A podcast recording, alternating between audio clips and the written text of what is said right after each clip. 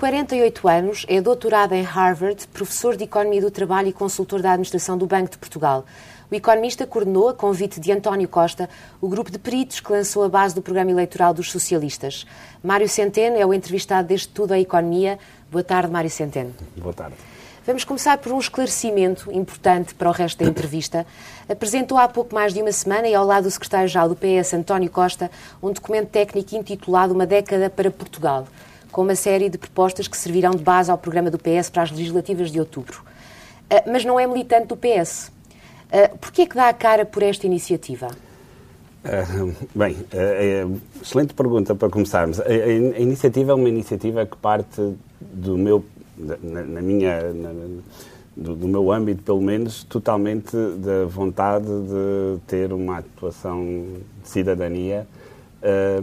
Uh, temos que dar todo o louvor e todo, enfim, todos os méritos ao Dr. António Costa por ter, por ter tomado esta iniciativa e reconhecido uh, esse facto, uh, a, a, minha intervenção em particular uh, é exclusivamente na área da cidadania e da, enfim, de um contributo para que a discussão das políticas públicas em Portugal se faça num, a um nível que seja próximo, idêntico àquele que se faz noutros países.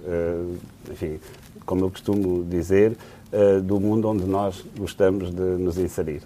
Muito se tem falado sobre isto e, portanto, também é importante uh, saber a sua resposta sobre isto, até para os nossos ouvintes uh, entenderem o que virá a seguir. Admite vir a ter algum papel no eventual governo liderado por António Costa? O melhor da sua pergunta é que não sou eu que tenho que decidir isso. Mas existe pelo menos disponibilidade sua para isto? Uh, ouça, é como lhe digo, nós estamos inseridos numa sociedade, a participação nessa sociedade envolve tomar eh, decisões diárias, envolve, enfim, analisar problemas, discuti-los, uh, ter a atividade letiva nas universidades que eu tenho e que muito prezo e que tento manter uh, com um elevadíssimo nível. Tudo isso são enfim, contributos que, que, que, nós damos enquanto, enquanto também estudiosos destes, destes, destes assuntos. Essa situação, neste momento, acredito, não se põe. E disponibilidade? A disponibilidade é ter um cartão de cidadão que, da República Portuguesa e ser um cidadão da União Europeia e, como é evidente, isso tem que nos pôr à, à disposição e, à, e, com a capacitação de, de, de, poder, de poder tomar essas opções, mas felizmente não vou ser eu a ter que tomar o primeiro passo. O grupo de peritos que coordenou, para simplificar, vamos dizer PS, apresentou uma série de propostas para a próxima legislatura eh, e dizem ser uma alternativa às políticas do atual governo. Em três pontos apenas, eh, de que forma é que se constituem como alternativa às atuais políticas? A alternativa às atuais políticas é uma exigência que todos temos que sentir e que nós tentamos construir, demonstrando uh, no nosso exercício que, que é preciso decidir uh, o futuro de Portugal e o futuro de Portugal decide-se nas, nas, nas, políticas públicas, nas políticas económicas, também se decide nessas políticas. Uh, e o exercício que fazemos tenta demonstrar essa urgência e essa necessidade quando tomamos como cenário de base o cenário da Comissão Europeia e essa decisão foi justificada por motivos múltiplos que estão, que estão explicitados no relatório, mas também para mostrar o que seria uh, os projetado no modelo macroeconómico uh, os próximos quatro anos da economia portuguesa num cenário que nós designamos, uh, em termos técnicos, mas enfim é fácil de entender, uh, de políticas constantes. Ou seja, se não houver uma alteração das políticas que hoje estão vigentes em Portugal, quer orçamentais, quer eh, nas outras áreas económicas, a projeção que os modelos económicos fazem da economia portuguesa é a que está no nosso cenário base. E isso caracteriza-se por três indicadores muito fáceis de compreender. A projeção eh, transporta, digamos assim, a economia portuguesa para eh, o seu nível de potencial, de crescimento. É o crescimento que as instituições hoje em Portugal permitem que, que essa economia tenha como de desempenho, e isto caracteriza-se por um crescimento do emprego de 0,5% ao ano, criação de 90 mil postos de trabalho nos próximos quatro anos, depois de termos perdido 350 mil ou 500 mil, dependendo do ponto onde nos queremos colocar no passado, e um crescimento do PIB, da produção, de 1,7%, e tudo isto numa taxa de desemprego que converge para aquilo que é a nossa taxa de desemprego estrutural, que uh, é um valor em torno dos 11, 12%. Se estas políticas de hoje forem transpostas para os próximos quatro anos e, e, mantidas nos próximos quatro anos, esta é a economia e a sociedade que nós vamos enfrentar e que nós vamos partilhar. E nós achamos que é possível uh, fazer alterações e, portanto, uh, nesse trajeto, e, e, portanto, mais até do que uma dicotomia com o atual governo, eu gosto mais que, que, este conjunto de medidas seja visto como uh, um conjunto de medidas que tem que ser tomado, ou que deve ser tomado no próximo, nos próximos anos, para colocar a economia portuguesa num, numa trajetória uh, de crescimento distinta. O alívio da austeridade mais rápido do que o proposto pelo Governo é um dos traços deste documento. A sobretaxa de IRS será devolvida mais rapidamente, a TSU, ou seja, os descontos que fazemos para a Segurança Social vão baixar quer para os trabalhadores, quer para as empresas. O IVA sobre a restauração cai dos 23 para os 13. Os cortes nos salários dos funcionários públicos serão repostos, entre outras. Uhum. Qual é o custo total deste pacote de alívio fiscal? Já sabemos que no primeiro ano, em 2016, é de 460 milhões de euros, mas e ao longo de toda a legislatura?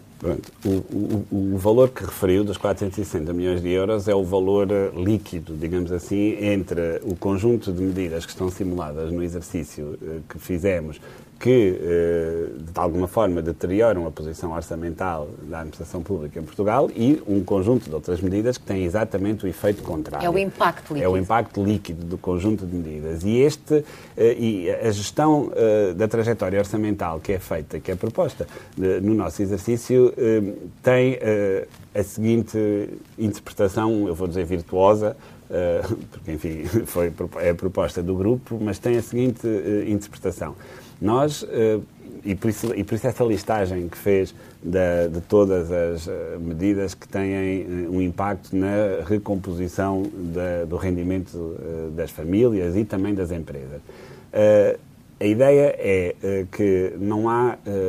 É, é uma visão relativamente aceita hoje em dia. Aliás, é muito interessante que o capítulo 3 do World Economic Outlook do, do, do Fundo Monetário Internacional, que vai ser divulgado em junho, o capítulo 3 é sobre produto potencial e a frase de política que é constante para a área do euro aponta no sentido de criar um estímulo na, na procura eh, na área do euro que crie espaço para, eh, para eh, que as reformas estruturais já implementadas e que nós também propomos que se venham a implementar tenham, tenham condições de operar no tecido económico que tem que ser dinâmico.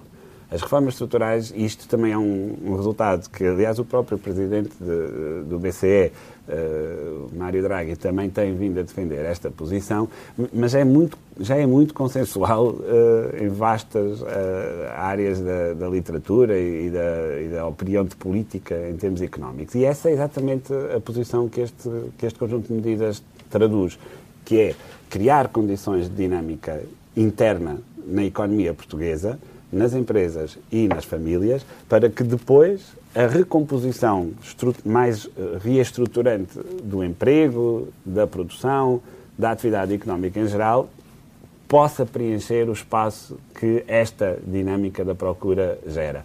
Nós somos uma pequena economia aberta com restrições que, financeiras. No fundo, possam compensar os custos que estas medidas vão ter uh, para, para os cofres do Estado. Muitas contas têm feito, e a oposição tem lançado alguns números, existe um número do impacto líquido uh, ao fim da legislatura? Antes de responder à sua, à sua, à sua pergunta, deixe-me só completar aquele raciocínio. Eu sei que já estava a ser demasiado longo, mas, mas já estava quase, quase a terminar, que tem a ver com esta ideia de como é que se faz reestruturação, como é que se faz uma reestruturação de, de uma economia. E essa reestruturação faz, obviamente, deslocando recursos de setores que consideramos que não são viáveis ou sustentáveis, económica e financeiramente, para outros setores.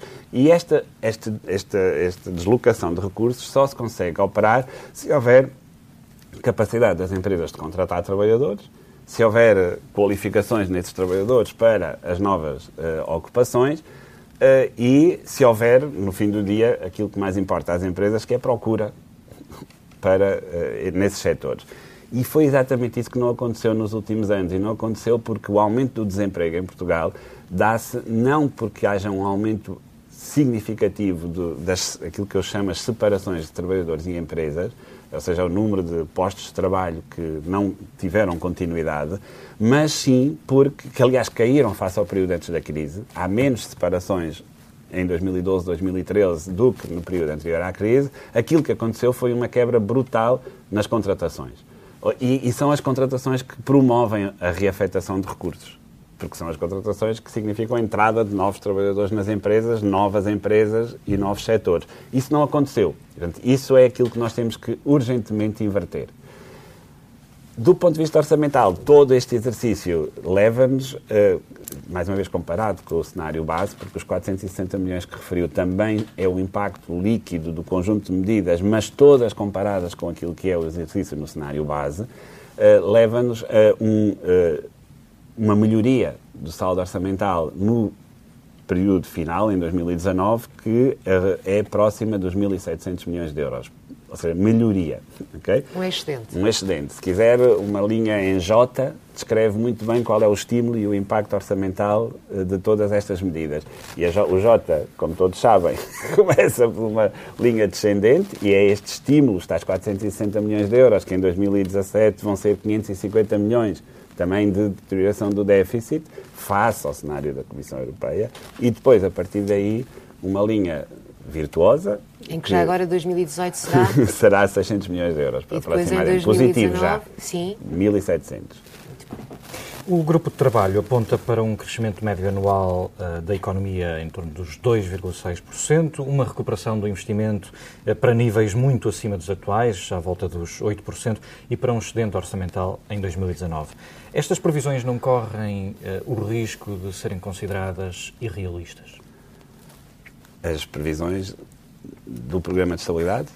as nossas. Do, seu, as do, nossas. do programa que coordena. Uh, como lhe digo, a questão do realismo nestes exercícios macroeconómicos depende, obviamente, da avaliação que se faz da consistência interna das suas equações, dos seus famosos multiplicadores, dos canais de transmissão que nós estamos a assumir para uh, o efeito das políticas, da compreensão de que isto não é um exercício contabilístico, enfim, sem nenhum menosprezo pelo, exercício da contabilidade, mas não é um exercício contabilístico, é um exercício em que as variáveis nominais de finanças públicas interagem com a, com a parte real da economia, canalizando rendimento e dinamizando a atividade económica.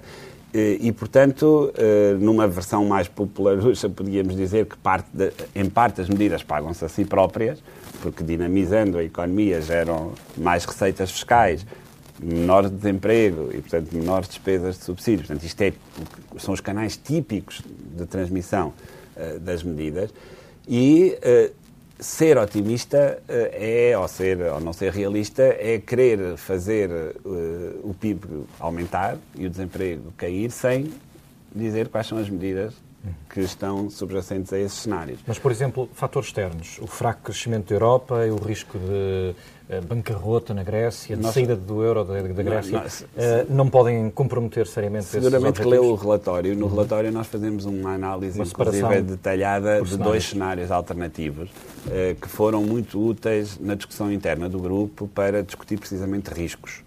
Uh, claro que esses cenários alternativos usam-se em sinalização macroeconómica para balizar caminhos. Uhum. Uh, enfim, não, nós uh, usamos na economia, digamos assim, do relatório para, para sinalizar precisamente às pessoas que existem riscos que se podem materializar nos, em cenários que são menos, menos otimistas ou cenários que podem ser, inclusive, melhores, porque as alterações institucionais que estão a decorrer na Europa podem promover uma alteração do trajeto europeu que seja benéfica para Portugal. Enfim, há dois indicadores que recentemente já tomam essa dimensão e que são extraordinariamente importantes para Portugal, que têm a ver com a taxa de câmbio e com uh, enfim, o fortalecimento da política monetária do BCE em dimensões que até agora não existiam.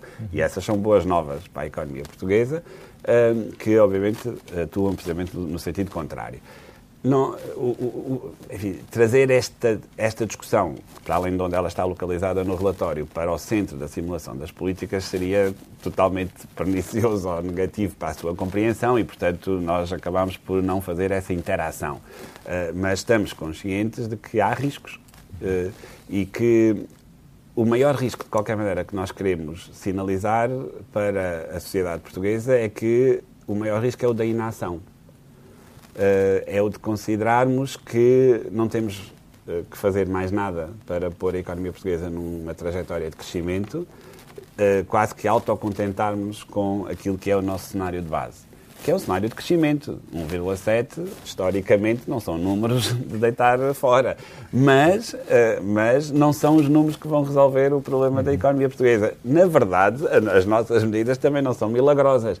E há uma nota que eu tenho feito e que eu gostaria também de deixar aqui, que é uh, as medidas que temos aqui são bastantes muitas, diria eu, é muito difícil fazer crescer o PIB de um país com medidas de política pública. É muito difícil. Uh, não é um exercício trivial.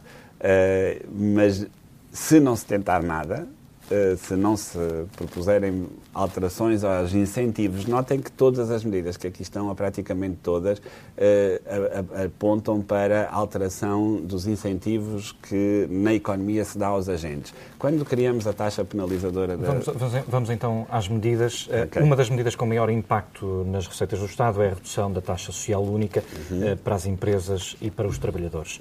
No caso dos trabalhadores, o alívio das contribuições para a segurança social será pago futuramente com um corte de pensões. Eh, uma das críticas feitas é de que o PS propõe um aumento do rendimento atual em troca de perda de rendimento futuro. Eh, tem validade este argumento? Não, ouça. O rendimento para os agentes económicos tem que ser avaliado, mais uma vez, o argumento que faz é um argumento puramente contabilístico. E nós rejeitamos essa interpretação contabilística da, da economia e apelamos para que se considere uh, verdadeiros argumentos económicos nesta discussão. Nomeadamente o impacto que tem na economia. Há, muitos, há vários impactos. O primeiro, vamos olhar só para, dentro, para cada um de nós, individualmente. Uh, e esta medida é uma medida que é totalmente neutra na sua construção, antes ainda de ir ao modelo, totalmente, ou seja, do ponto de vista contabilístico, se quiser, totalmente neutra financeiramente, intertemporalmente.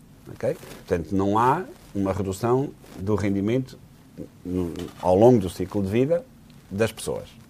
Uh, e não há porquê, porque o, a redução da taxa contributiva a cargo do, do trabalhador uh, da Segurança Social hoje é, de facto, compensada com um ajustamento no valor da, das pensões no futuro.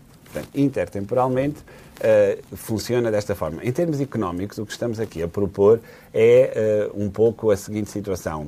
Uh, os agentes, e em Portugal isso é absolutamente visível no, do lado das famílias, vivem com enormes restrições de liquidez. Os, os, o nível de incumprimento do crédito bancário, que é um, um, indicador que em Portugal tem tido, inclusive, um comportamento bastante conservador, porque as famílias são muito cientes das suas obrigações, uhum. uh, mas está em máximos históricos, desde que a série existe desde 79. E desde 79 a economia portuguesa já passou por muitas turbulências, como sabe, em termos económicos. E, portanto, é importante ter este indicador em mente. Uh, os níveis de rendimento das, dos trabalhadores, que nós também chamamos a atenção recorrentemente para isso no relatório, são extraordinariamente baixos. Eh, é esta eh, a situação, é este o diagnóstico que fazemos que nos motivou e que nos suscitou uh, o pensar o que é que se pode fazer aqui sem pôr em causa as contas públicas, porque intertemporalmente não há nenhum prejuízo para as contas públicas, fazer esta, esta espécie de uh, ponte com, uh, com, com o futuro em termos de rendimentos, antecipando rendimentos uhum. que depois pessoas, serão cortados que depois serão ajustados eu não gosto da palavra cortados depois Mas serão é um ajustados uh, ouça uh, quem não tem fome porque acabou de comer não é propriamente estar de dieta, percebe? Enfim, eu não sou bom a fazer metáforas, mas tentei esta. Não é um corte, peço desculpa, é sério, é muito importante. É muito importante, obrigado.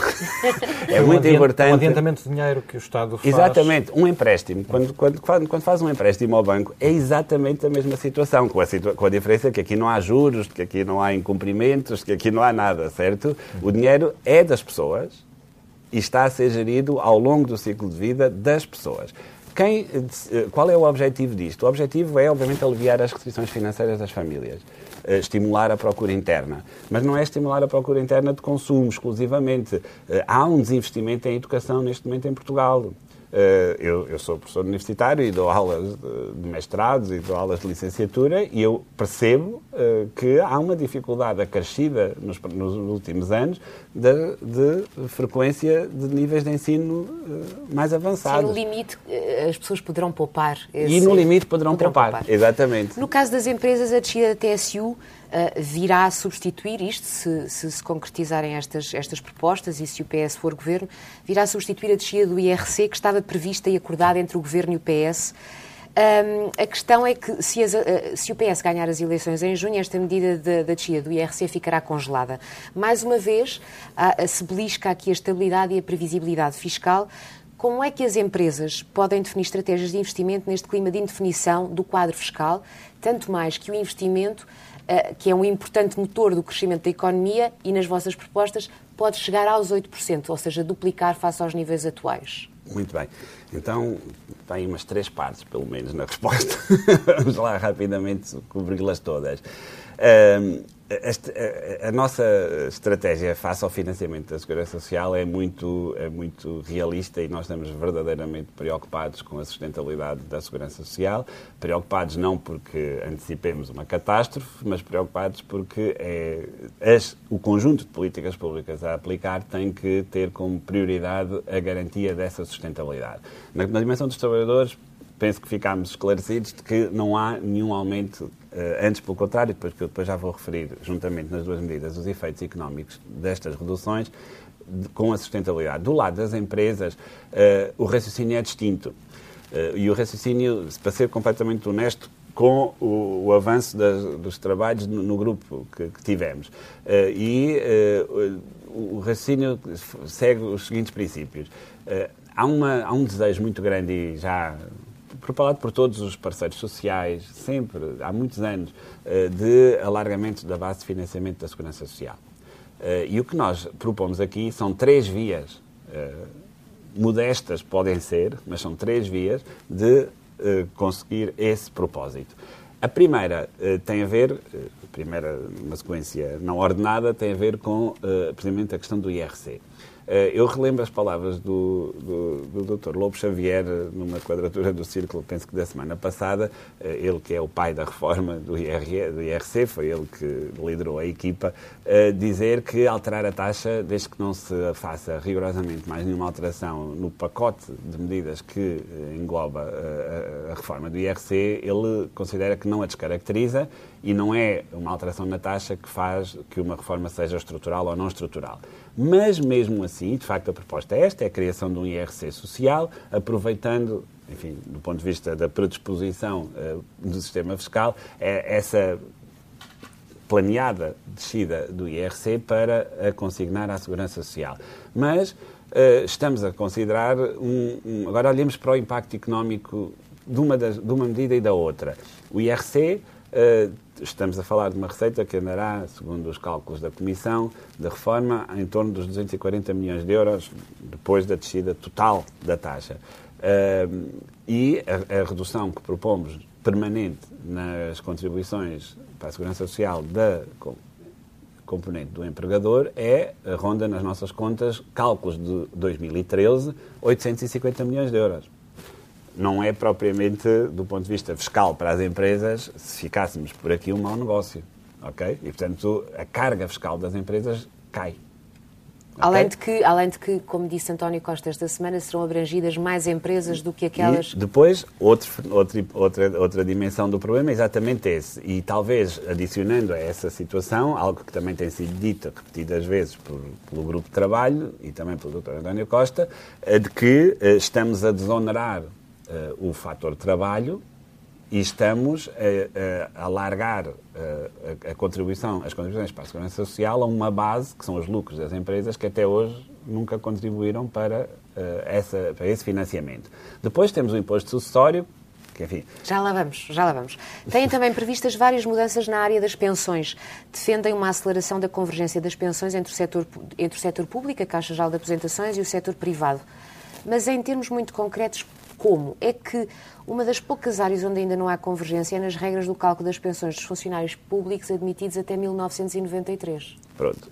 O como eh, é para ser discutido em concertação social.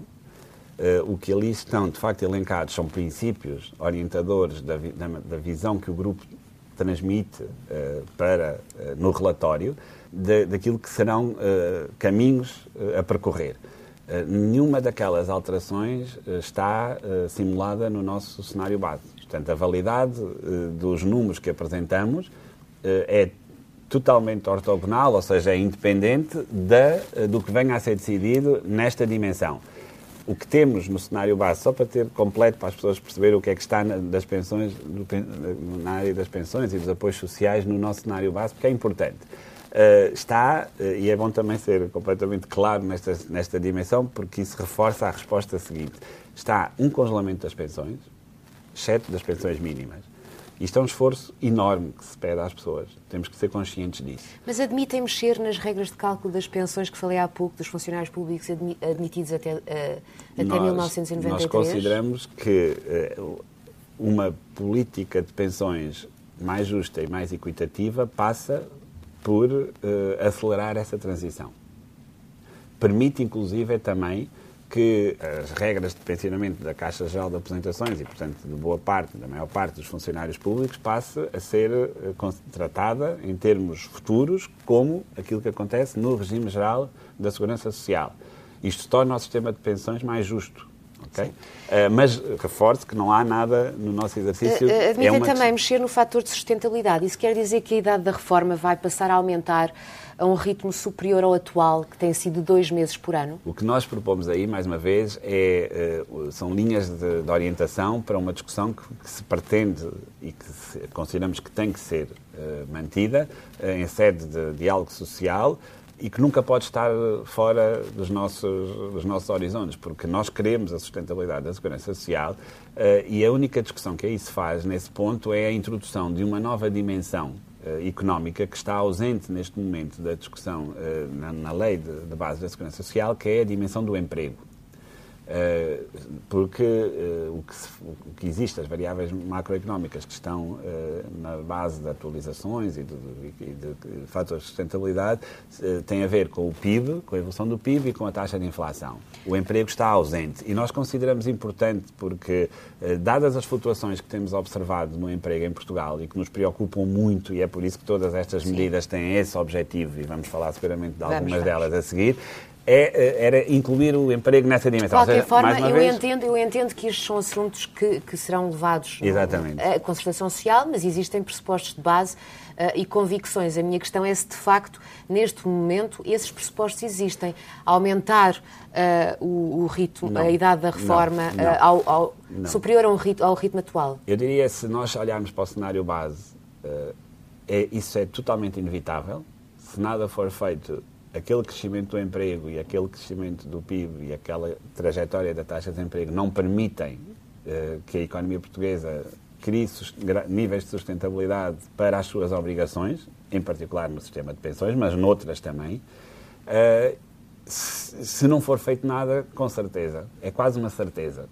Se, e, e, portanto, é um pouco o paradoxo de trocar o certo pelo incerto. E se for feita alguma coisa? Se é for feita alguma coisa, no nosso baseline, nós não temos inserido nenhuma poupança adicional em consequência dessas alterações, porque consideramos que esta trajetória de evolução da economia portuguesa, que obviamente terá que se projetar para além de 2019, é consentânea com uh, aquilo que uma frase que eu gosto bastante, que é o Estado é o gestor do sistema de pensões. E um, e um, gestor de um sistema não se pode estar sistematicamente a desresponsabilizar da gestão desse sistema e é, eh, não é a menor, ao menor problema, porque eu sei que não têm sido problemas menores, mas quando existem problemas diz, pronto, agora temos que cortar. Para fazer as alterações uh, nas pensões é necessário um consenso alargado, já aqui referiu a questão da concertação social, uh, mas eu refiro-me aqui também à questão política. O PS tem recusado o desafio do, do, Governo. Acha possível entendimentos sobre esta matéria no caso de o PS chegar ao Governo e o PSD e o CDS passarem para a oposição? Eu não, não enfim, eu peço-lhe só desculpa por, por aquilo que vou dizer nos primeiros 10 segundos e depois respondo-lhe à pergunta. Eu não vou fazer da minha resposta um enquadramento partidário. Uh, Vou-lhe puxar tudo isso para o campo da cidadania, que é onde o relatório se, se, para onde o relatório se dirigiu, e há frases muito explícitas disso no nosso texto. E num campo de cidadania, uh, e sendo um verdadeiro uh, adepto eh, daquilo que é uh, o, os, que são os processos de acumulação, eu vou usar num palavrão, capital social europeu, eu acho que é aí, no campo da cidadania, que, esses, que essas discussões têm que, têm que ser tidas. porque, como lhe acabei de responder há pouco, nós estamos perante o gestor de um sistema enorme, com responsabilidades sociais, económicas e financeiras absolutamente fundamentais e insubstituíveis numa sociedade desenvolvida, eh, que é o sistema público de pensões, e esse gestor tem que prestar contas perante os seus concidadãos e tem que, uh, e tem que uh, explicar o que fez e o que deixou de fazer para que o sistema seja sustentável. Esconder informação não é uma boa forma de ganhar capital social. Deturpar os dados para fazer as pessoas ficarem quase que sentindo-se culpadas de, daquilo que não fizeram. Também não é uma boa forma de ganhar capital social e a forma que nós adotámos aqui no relatório que quisemos transmitir, enfim, no relatório entregue ao, ao, ao Partido Socialista, mas também à sociedade, é um, o diagnóstico é difícil, a perda de receitas da, da, da, Segurança Social nos últimos anos mostrou que não há nada certo neste sistema, certo no sentido de garantido, uh, porque aquilo que era o nível de emprego em 2008 e que na altura se calhar tomávamos como certo e não mexemos em coisa nenhuma na economia, hoje já não é certo, já desapareceu. Uh, e portanto o nível de emprego hoje, se não fizermos nada para o futuro, também não vai ser certo. Deixe-me então recentrar a pergunta, tirando a questão partidária, mas uh, constatando na mesma que esta é uma questão muito importante para o futuro, que é estrutural e que provavelmente carecerá de um consenso em termos políticos. Sim, uh, e é um consenso sobre as, a forma de pôr Portugal a crescer. Mas acha que esse consenso é possível? É essa a minha pergunta. Não, não, não, há, não é que não temos alternativa. Não temos alternativa e temos que deixar eh, de ter esta ideia de que na economia portuguesa há sempre uns escapes. Nós temos as instituições não funcionam, mas depois as empresas desenrascam-se. Uh, depois o sistema de transportes não funciona, mas os trabalhadores lá chegam ao sítio local de trabalho. Esses escapes, se, se passarmos o resto da nossa história uh, a gerir escapes e a, e a contornar uh, problemas que nós próprios colocamos à, à nossa, à nossa progressão económica, não vamos conseguir pagar pensões nos próximos anos. E se não houver consensos, as reformas que propõem ficam comprometidas? O, o consenso é totalmente instrumental. O consenso não é um fim em si. E, e, foi gasta, a meu ver, que também gosto muito de estudar eh, estas questões, eh, de novo, do capital social, porque o consenso é precisamente um dos instrumentos de, de criação de capital social, foi totalmente desbaratada pela, por essa pulsão, digamos assim, de tornar o consenso um fim em si e não um instrumento. O consenso é só um instrumento e, portanto, o que é preciso apresentar aos parceiros sociais e, portanto, aos cidadãos é uh, a verdade das, dos números, e o que se tem feito para evitar que esses números se deteriorem. E o que é que podemos fazer no futuro para que eles possam melhorar? Eh, se isso obrigar a, a sacrifícios, como por exemplo o congelamento das pensões, é um sacrifício. Mas nós achamos que é um sacrifício potenciador de, de um diálogo, porque, vá lá, não, não, não parte logo de um diagnóstico de catástrofe. Eh, na função pública, eh, não só prevêem a reversão dos cortes salariais em dois anos, 40% já em 2016, como a reposição das progressões nas carreiras e o impedimento de contratação em setor-chave, como a saúde e a educação. Eh, o que eu lhe pergunto é se não há o risco de a despesa pública voltar a aumentar para lá do razoável. Pronto. Na parte pública, nós temos uma visão dupla, enfim, que, que se traduz da, da seguinte forma. Por um lado, de facto, eh, é necessário, eh, enfim, é inclusive uma obrigação constitucional, eh, repor os cortes salariais, portanto, o nível salarial prévios a esta sucessão de, de anos em que eles foram, em que os salários estiveram cortados. E propomos fazer isso em dois anos. Okay?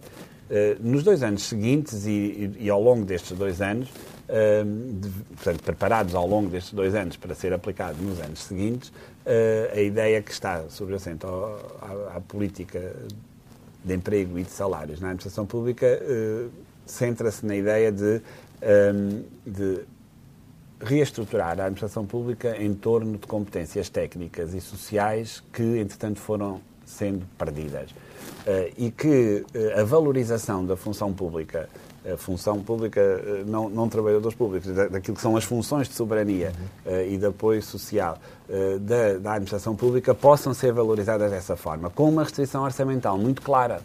Aliás, essa é uma das respostas que nós damos às questões que nos foram colocadas, com uma restrição orçamental muito clara, que nos últimos dois anos da legislatura, em termos agregados, se traduz numa, num acompanhamento da, da, despesa com remunerações igual, a, com um crescimento igual ao da inflação. Ou seja, que, que pare, em termos agregados, a perda de remuneração real da administração pública, que, como todos sabemos, foi bastante significativa nos últimos anos, do, próximo de 12%. Deixe-me só perceber, em termos de custos, a reversão dos salários custará 105 milhões de euros em 2016. Sim. Uh, e em 2017? E em 2017, 193. Um, como é que será feita e quanto é que custará a reposição das progressões nas carreiras? Pronto, uh, as, as, promoções e as progressões na, na, e, a, e, a, progressão nas carreiras vai ser, uh, vai ser enfrentada, na nossa perspectiva, deveria ser, é a proposta que está neste, naquilo que eu estava precisamente a, a referir, que é há uma almofada de despesa na segunda parte da legislatura que deve ser utilizada para uh, sem perda agregada de rendimentos uh, reais, uh, ser canalizada de forma seletiva, no sentido da reestruturação da administração pública, para a, a, a, a redefinição e, e, no fundo, o descongelamento das, das carreiras. Este, eh, uma das inovações deste documento é a recuperação do imposto sucessório, que foi eliminado em 2003. Estimam um encaixe para o Estado de 100 milhões de euros, mas como é que chegam a este valor? Uh, é muito fácil de, de, responder, mas já agora posso também, já que estamos numa de. e boa, de mais números, uh, a receita do imposto são 100 milhões de euros no primeiro ano e depois os números estabilizam em torno dos 65 milhões de euros.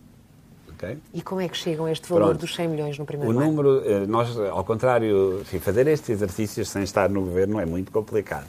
Este em particular, provavelmente, mesmo para o governo, seria complicado, muito. porque nós não temos Prever a base. Mortes e ainda por cima... Não, não, pelo amor de Deus. pessoas com patrimónios não, não, nós não temos também é verdade nós não temos nós não temos uma base fiscal para este imposto atualizada não é não temos não não, não existe informação para isso uh, ou seria muito difícil obtê-la um, e então uh, o, que, o que nós uh, propomos, uh, o que fizemos na calibração dessa, dessa medida foi muito simples, foi olhar para os países, porque a medida, tem, a medida é muito próxima da, na sua estrutura daquilo que, que existe no Reino Unido. Um, e o, o, que nós calibramos foi o peso na receita fiscal deste imposto no Reino Unido, que é à volta de 0,6% de toda a receita fiscal do Reino Unido, e nós consideramos para Portugal um valor que é eh, próximo dos 20%, 20% disto, ou seja, 0,1, 0,12 das receitas fiscais totais. E as doações também serão afetadas? E, e portanto, uh, os, os, detalhes do, do, imposto, devo confessar que não foi muito não é foi porque, debatido. Se assim não for, a lei Eu, pode ser contornada com doações em vida, não é? é, é toda, tem toda a razão. Uh, eu, enfim, tenho uma visão aí sim muito liberal sobre o sistema de impostos. Acho que nós devemos ser muito... Uh, muito racionais na aplicação desse imposto uh, e não, não tornar isto um policiamento. Bem, isto. Uh, vamos ter que saltar aqui alguns temas porque o nosso tempo está a chegar ao fim. O PSD pede que o PS submeta este documento à auditoria da UTAL, a Unidade Técnica de Apoio Orçamental, que é uma instituição técnica da Assembleia da República, uh, e do Conselho das Finanças Públicas, um órgão do Estado. O PS diz que não é competência destas entidades avaliar os programas partidários, mas a questão que se coloca aqui é se, de facto, existe da, da vossa parte, do grupo de peritos ou do PS, algum uh, receio deste veredicto? Do, do PS, terá que perguntar ao PS. Uh, do grupo de trabalhos, uh, enfim, a resposta que vai ser publicada hoje, no dia em que estamos eh, a gravar este, esta entrevista, vai mostrar eh, à sociedade portuguesa que não há nenhum receio de nenhum. Aliás, antes pelo contrário. se o grupo eh, admitiria essa possibilidade? O, o, problema é mais institucional do que, do que prático, de, de, na verdade. E esse é o ponto em que poderíamos, como país, tomar essa discussão. Nós não podemos uh, querer, mais uma vez, uh, levar por diante as instituições uh, da República só por uh, um desejo momentâneo de alguém que fez um conjunto de perguntas, cujas respostas foram, como eu lhe disse, já conhecidas na altura em que estivemos a ser ouvidos e lidos, e que se percebe perfeitamente que a auditabilidade, a verificabilidade do exercício é muito bem feita pela sociedade civil, pelos partidos, e uh, deveríamos preservar as instituições da República para as suas funções essenciais ou então alargá-las. Mário Centeno, o nosso tempo chegou ao fim. Muito obrigada. Obrigado. Obrigado.